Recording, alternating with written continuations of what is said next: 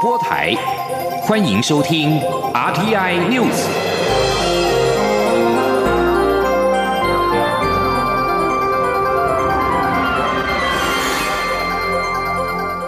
听众朋友您好，欢迎收听这节央广主播台提供给您的 RT News，我是张炫祥。美国联邦参议员史考特与众议员瑞森绍尔十八号分别在参众两院重新提出防止台湾遭侵略法案，确保台湾不受中国侵略。法案授权美国总统在必要的时候有限度动用武力防卫台湾。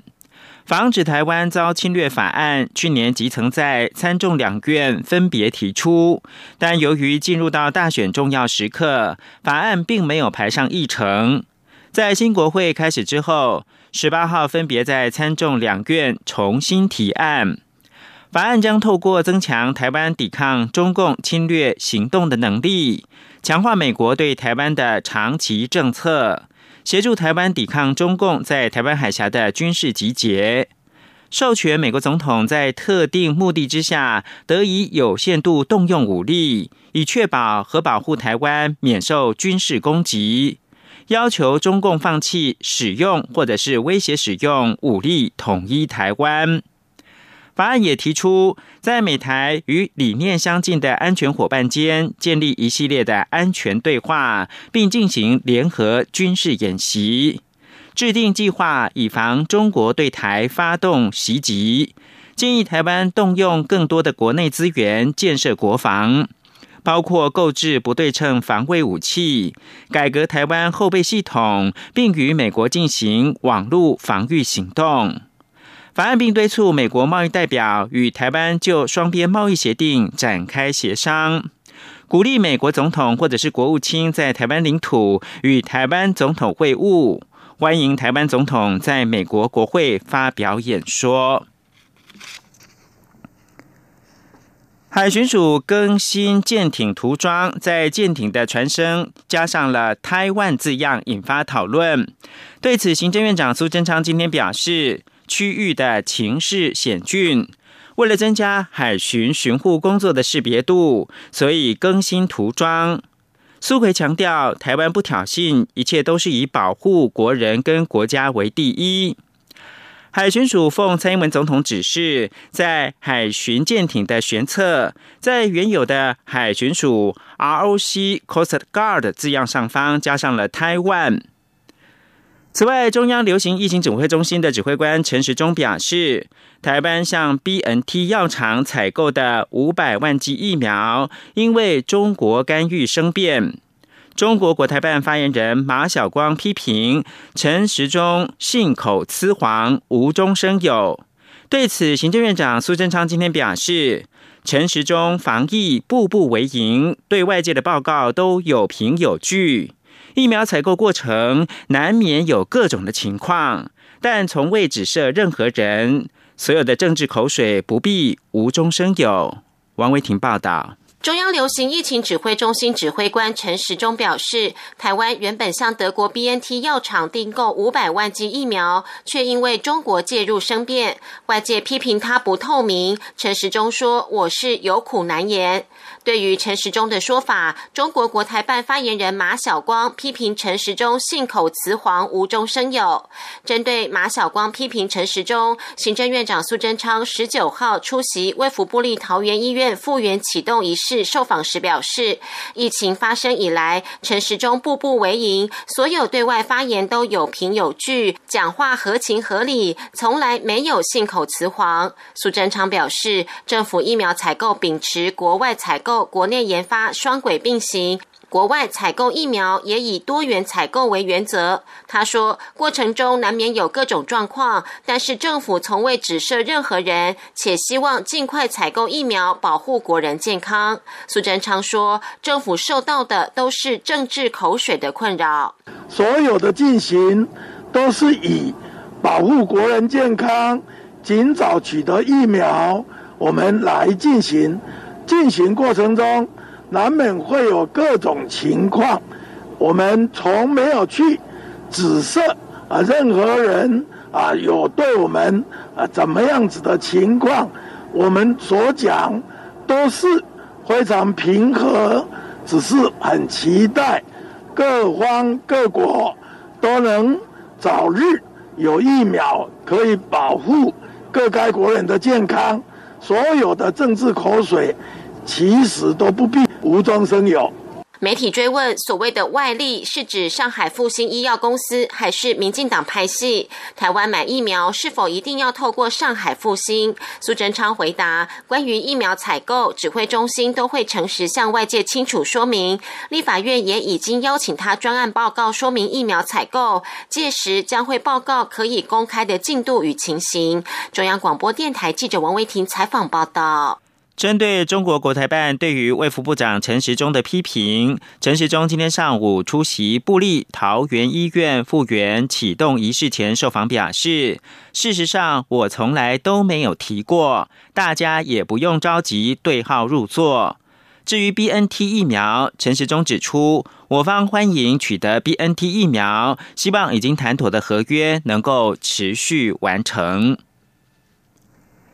蔡英文总统今天到云林台西乡的台西海口生活馆参访，他表示，政府积极推动绿能发展，其中渔电共生是非常重要的政策。在推动光电的时候，也要确保渔民的权益，创造出绿能产业、养殖产业以及环境生态三赢局面。请听央广记者欧阳梦平采访报道。农委会自二零一九年起，在云林台西试验场划设余电共生试验育成基地，提供光电业者与企业团体进驻，让业者得以有合法的场域研发光电整合养殖系统效能测试以及管理模式。蔡英文总统十九号上午到云林台西海口生活馆参访时表示，他在参访过程中深刻感受到当地乡亲对于绿能、养殖以及观光等产业发展有很大的期待。绿能产业是他就任。总统以来非常重要的政策，在国际上绿能发展也是趋势。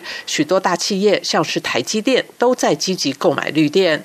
总统指出，行政院正密集开会，要协助风电及光电产业的发展。以太阳光电来说，不仅要设置地面型光电，也要用更大的力道推动屋顶型光电。另外，余电共生专案也是非常重要的政策，希望让台湾的太阳光电能够因地制宜、多元发展，创造三赢的局面。总统说：“那么，像是在我们云岭哦，有非常充足的日照，也有重要的养殖业哦，推动光电的时候啊，确实要优先考虑我们余电共生的方案啊，来确保我们渔民的权益。”创造出绿能产业、养殖产业，以及我们在地的环境生态的山林。蔡总统表示，他充分理解云林乡亲对于绿能的期待，中央一定会用最大的决心达成能源转型的目标。他也期待大家一起为国家许多重要的工程打拼，让云林更好，也让台湾更好。中央广播电台记者欧阳梦平采访报道。民间团体今年发起二二八游行纪念活动，并诉求删除每年维护威权象征的预算。对此，无党籍立委林长佐今天表示，民主国家编列预算维持独裁者象征，对转型正义、人权层面都有疑义。他支持未来审预算的时候能够加以检讨。民进党立委范云也支持删除威权象征的预算。但也建议各界可以针对不再维护威权象征之后的下一步深入的讨论，期盼能够开启对话。刘玉秋报道。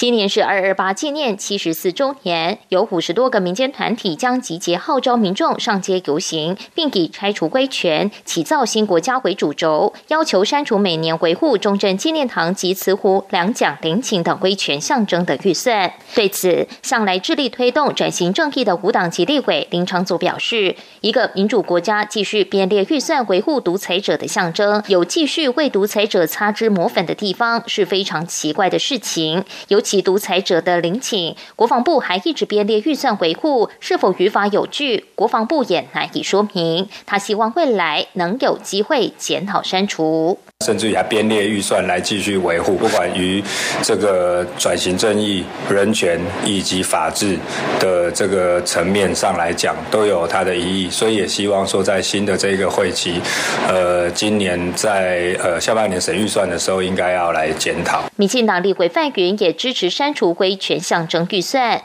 他表示，校园的讲功铜像已经开始启动，用民主讨论的方式逐步处理。他过去也有提案，要求中正纪念堂的导览职工导览内容一元化。关于两蒋陵寝部分，他当然支持处理，但过程可预料国民党会强烈反对。他期盼可以有个对话的开始，必须要开始先有多元的对话诠释，是国民党一定会强烈的阻挠，因为我想这个会是推动一个主力。可是我。是乐观其成，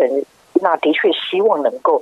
是说不要再维护，但可是不要再维护的做法应该是什么？我想可以进一步深入讨论吧。不过，国民党立委叶玉兰则持保留看法。叶玉兰说：“尊重民间团体的诉求，但中正纪念堂及慈湖两蒋陵寝的设置，不必然仅是威权的象征，也带动部分观光效益。海外侨胞也有不同解读，是否真的要删除相关预算？应该寻求社会对话。毕竟中华民国台湾现在不需要再激发对立。”彼此仇视的做法。中央广播电台记者刘秋采访报道。医学新知，智能障碍、癫痫跟自闭症等都是因为脑部发育异常导致。中央研究院今天表示，人体当中的蛋白 SAX11 不稳定，会导致大脑发育异常。中研院发现，去泛素酶 USP11 可以调节并且稳定 SAX11。中研院认为，若家族当中有遗传性的基因，夫妻可以在孕前先检测 USP Eleven 是否正常，或在胚胎时期进行羊膜穿刺时检测，就能够早期发现胚胎、胚儿的大脑状况。请听央广记者杨文军的报道。为了找出大脑发育异常的成因，过往学界研究多聚焦于基因转录层面，较少探讨蛋白质修饰的重要性。中央研究院生物化学研究所特聘研究员陈瑞华和中研院细胞个体生物学研究所副研究员周深如的跨领域研究发现，人体中的蛋白 SOX11 不稳定会导致大脑发育异常。尽管大脑发育涉及复杂的过程，但中研院研究发现，这些遗传性大脑发育异常、有智能障碍表型的病人，曾经出现去泛素酶 USP11 的变异。尤其小鼠实验发现，USP11 缺失的成鼠确实有学习记忆和社交情绪等多重障碍。周深如说：“就是 SOX11 是一个在工作的机器，等于是它是。”控制这些神经细胞怎么长到，嗯，正确的数量，然后怎么迁移到正确的位置。那 USP11 呢，主要是来控制 SOX11 的量。所以当 USP11 在的时候，SOX11 就可以产生足够的量，所以它就可以达到它的功能。当 USP11 不见的时候，SOX11 也就没有了，所以这些神经细胞就会有问题。陈瑞华也指出，此研究对大脑发育异常所导致的疾病诊断和治疗提供了新的思考方向，未来也渴望用来检测胎儿的大脑发育状况。中研院举例，若家族有遗传性基因，夫妻可以在孕前先检测 USP11 是否正常，或在胚胎时期进行羊膜穿刺时检测。研究成果已于二月十二号发表于国际期刊《科学进展》。中央广播电台记者杨文君台北采访报道。国际新闻：联合国十八号指出，气候变迁、生物多样化丧失以及污染问题，对人类健康跟繁荣构成三重威胁。联合国环境规划署呼吁全世界采取行动，翻转伤害。名为《与大自然和平相处》的报告呼吁，快速改变使用再生能源，减少生物栖息地流失，对避免未来世代面临没有办法承受风险至为重要。以上新闻由张顺祥编辑播报。大家好，我是中央流行疫情指挥中心专家咨询小组委员李炳云医师。武汉肺炎是透过飞沫传染，佩戴口罩能够有效降低传染风险。尤其在出入医疗院所时，请国人务必落实防疫措施，请全程佩戴口罩，避免飞沫传染。使用过的口罩请妥善丢弃，不造成环境污染。另外提醒大家，出入医疗院所时，随时保持双手清洁，保护自己，不让病毒上升。有政府，请安心。资讯由机关署提供。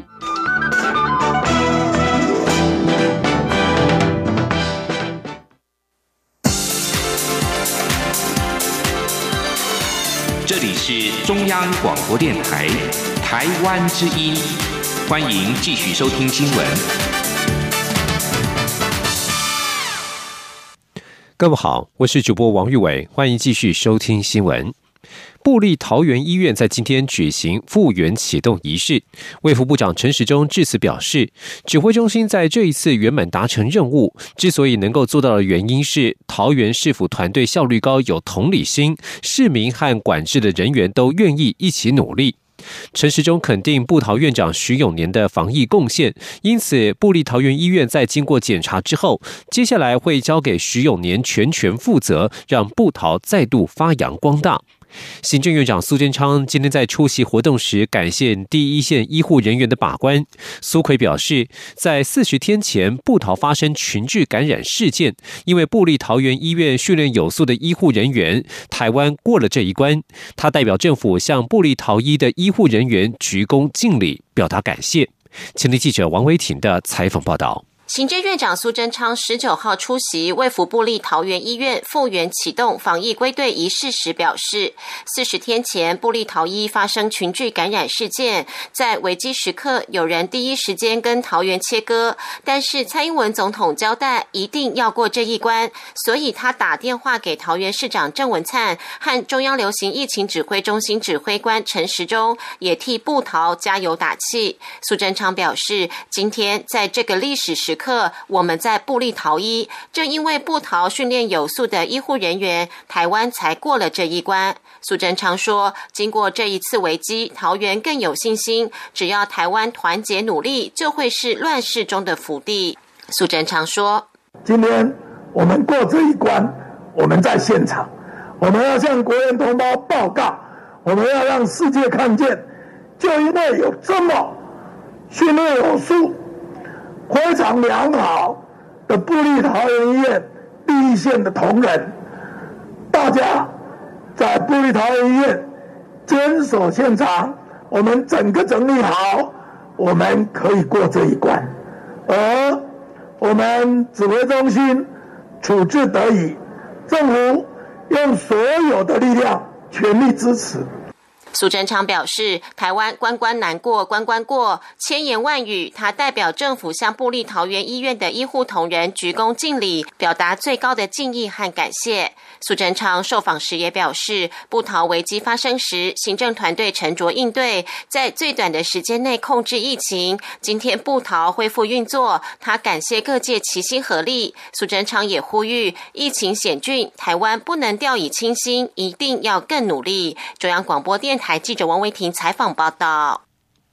而在防疫有成之余，要关心的是空污的议题。因为气候因素扩散条件不良，明天起西半部，尤其是中南部地区空气品质差。环保署在今天宣布提前启动应变措施，包括要求国营事业、大型公民营电厂降载，并且联合西部十六个县市展开稽查。环保署今天也将派员南下召开应变会议，协调督导后续的应变行动。今天，央广记者杨仁祥、刘品熙的采访报道：十七号，强烈大陆冷气团南下，携带境外污染物，各地空气品质差。随着天气回暖，二十号将转为东风形态，导致西半部风速减弱，扩散条件差，污染物累积，将造成西半部，尤其中南部空品普遍不佳。环保署十九号宣布启动应变机制，协调国营会，要求中钢、中油、台船等国营事业在未来几天降载减排，并要求西部十六县市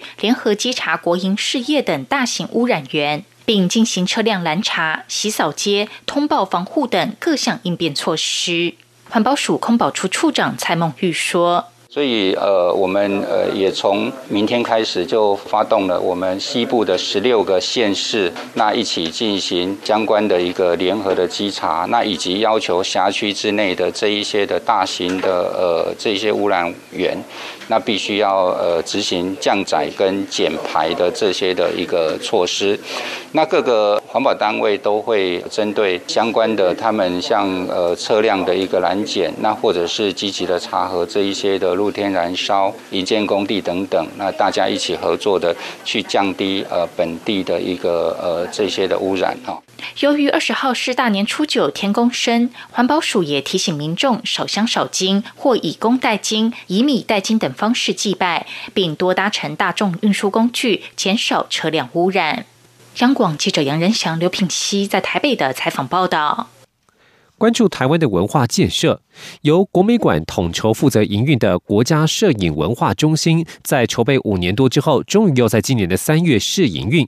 国家摄影文化中心从去年底就开始推出相关的暖身活动，而近日在官网上更策划了线上典藏精选展，邀请民众一览台湾百多年、百年多来精彩的摄影史。前天央广记者江昭伦的采访报道。国家摄影文化中心源于文化部自二零一五年开始推动的国家摄影资产抢救及建制摄影文化中心计划，以软硬体并进的方式推动摄影文化资产抢救及保存修复、摄影及影像艺术研究及推广、维修护人才培育等相关工作。目前已收集典藏不同时期台湾摄影史相关珍贵照片与史料超过一万多件。另外，文化部也选定坐落于台北市忠孝西路与怀宁街口，前身为一九三七年落成的大阪商船株式会社台北支店市定古迹，作为国家摄影文化中心台北馆场址，由国美馆负责营运，主要提供展示交流及教育推广场域。国美馆办公室则为研究及典藏核心。根据国美馆的规划，国家摄影文化中心台北馆预计三月展开试营运。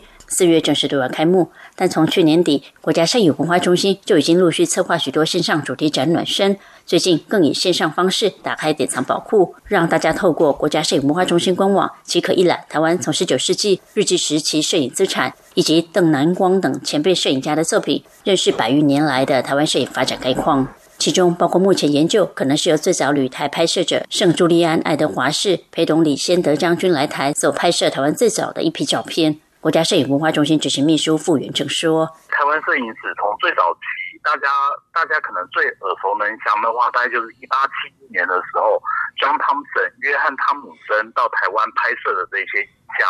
那在经过其他的许多学者不断的再去研究推估，目前推估最早的一张影像，应该是在一八六九年的时候，由那个 Edwards 这个这位先生所拍摄。”另外，有摄影老顽童封号的摄影师秦凯，一九三九年参加上海良友画报摄影比赛获奖的三件原件作品《水车动静》，目前也由国家摄影文化中心典藏，也都在这次线上典藏精选展一次曝光。中国面台记者张超伦台北从报道。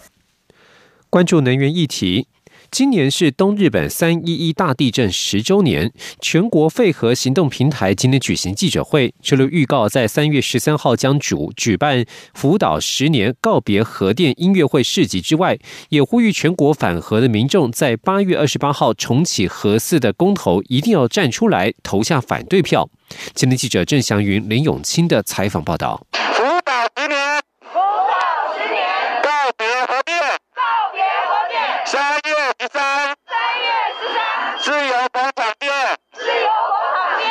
由多个公民团体组成的全国废核行动平台，十九日在凯达格兰大道举行记者会，呼吁民众勿忘地震核灾，并预告三月十三日将举办音乐会市集，迎战永和人士提出的公投案。地球公民基金会副执行长蔡中岳表示，核四商转公投案领衔人黄世修的理由书内容诸多不实。他强调，台大地质系教授陈文山与研究团队，二零一九年就公布核四周围的断层市政，证明台湾不适合核电，呼吁民众八月二十八日投票日积极投下不同意票。蔡中岳说。所以台湾不适合核电，台北地区、双北地区、北部地区不适合核四的发展，这是非常清楚的概念哦。所以我们会要求，我们会希望大家在八月十八积极的投票，投下不同意票。绿色公民行动联盟秘书长崔素欣指出，十三日福岛传出强震后没有爆发核灾威胁，是因为十年前三一一大地震后，灾区核电厂尚未通过日本原子能管制委员会订定的新规范，因而没有运转。崔素欣认为。所以这些灾区的核电厂到现在没有一座是运转的，所以在这次地震之后，很快就传来说啊核电厂安全无事的消息。我想这些那大家讲说什么样才叫安全？我们认为没有运转的核电厂才是安全。全国废核行动平台强调，福岛核灾还是现在进行式，迄今都在排放核灾废水。他们也预告，三月十三日将配合中央流行疫情指挥中心的大型活动指引，在自由广场举办福岛十年告别核电音乐会市集。若有疫情变化，也会适时跟动活动方式。央广记者郑祥云、林永清采访报道。将焦点转到外太空，美国国家航空暨太空总署 NASA 十八号表示，火星探测器毅力号在成功克服所谓的恐怖七分钟降落过程之后，已经在火星表面着陆。参与太空船设计的台湾资深工程师刘登凯表示，任务高难度，光是讯号的传递就要花到十二到十四分钟。这是一九九七年以来第五个登陆火星的探测器，而且全部是来自美国。在加州喷射推进实验室工作的台湾资深工程师刘登凯，参与了一九九七年以来的每一次火星计划。他在试训当中分析这项任务的意义。刘登凯表示，毅力号主要的任务是解答火星上是否曾经存在生命。他将使用机器手臂钻钻探岩石，收集古老微生物的存在证据。另外，还带了一台氧气制造机，将利用火星气体制造氧气，为未来人类移民火星做准备。这次毅力号采完岩石样本就地封存之后，NASA 预计在二零三零年再派出一艘太空船上火星取回样本。刘登凯表示，毅力号的另外一项创举是搭载了一架一点八公斤重的无人直升机，将首次在火星上飞行。火星大气密度只有地球的百分之一，无人机如果能够在火星上起飞，将会是非常了不起的成就。澳洲总理莫里森今天誓言会继续推动法律，要求社群网站脸书为新闻报道内容付费给新闻机构。他并且表示，在脸书移除澳洲境内所有媒体的页面之后，他已经收到世界各国领袖对他表达的支持。脸书在十八号移除了澳洲国内和国外新闻机构的页面，并且禁止澳洲用户使用脸书平台分享任何的新闻内容。脸书表示，在澳洲新闻内容法通过以前，该公司别无选择。这项行动引发大众愤怒，因为部分州政府和紧急部门的账号被波及，还有多家非营利组织的网站也受到影响。而脸书在十八号稍早恢复了部分的政府页面，但是一些慈善团体、非政府营利组织甚至社区团体的脸书页面仍然是一片空白。抨击脸书对澳洲采取删除好友行动的莫里森今天表示，英国、加拿大、法国和印度领袖都已经对他表达支持。澳洲联邦参议院已经通过新闻内容法这项法律，要求脸书和 Google 必须与澳洲媒体出版业者达成商业协议，否则将面临提起强制仲裁。澳洲参议院预期下周会通过这项法律。香港的疫情与政治氛围交互作用之下，产生了一些独特的社会现象。在香港疫情趋缓、逐步放宽防疫措施之际，政府推动接触者追踪 APP，引发隐私的疑虑。香港电子产品商店的廉价抛弃式手机需求现在是大幅攀升。二零一九年，香港爆发反送中运动，北京当局在二零二零年颁布香港国安法，并且以违反该法为由，大举逮捕支持民主运动的人士。香港政府快速迈向专制独裁，导致人民对公共政策极度不信任，即使是针对防疫措施也一样。香港食物及卫生局局长陈肇始表示，他们所推出的接触者追踪 APP 只会将。资料储存在使用者的手机内，没有第三方搜集，因此不会构成隐私风险。由于议题敏感，只可透露名字的会计师文森表示，他购买抛弃式手机，因为政府显然不信任人民。那么他为何要相信政府？其实不仅在香港，从新加坡到美国等世界各地，接触者追踪 APP 也都引发隐私权的疑虑。以上新闻由王玉伟编辑播报，相关新闻内容欢迎上央广网站点选收听。我们的网址是 triple w 到 r t i 打 o r g 打 t w。这里是中央广播电台台湾之音。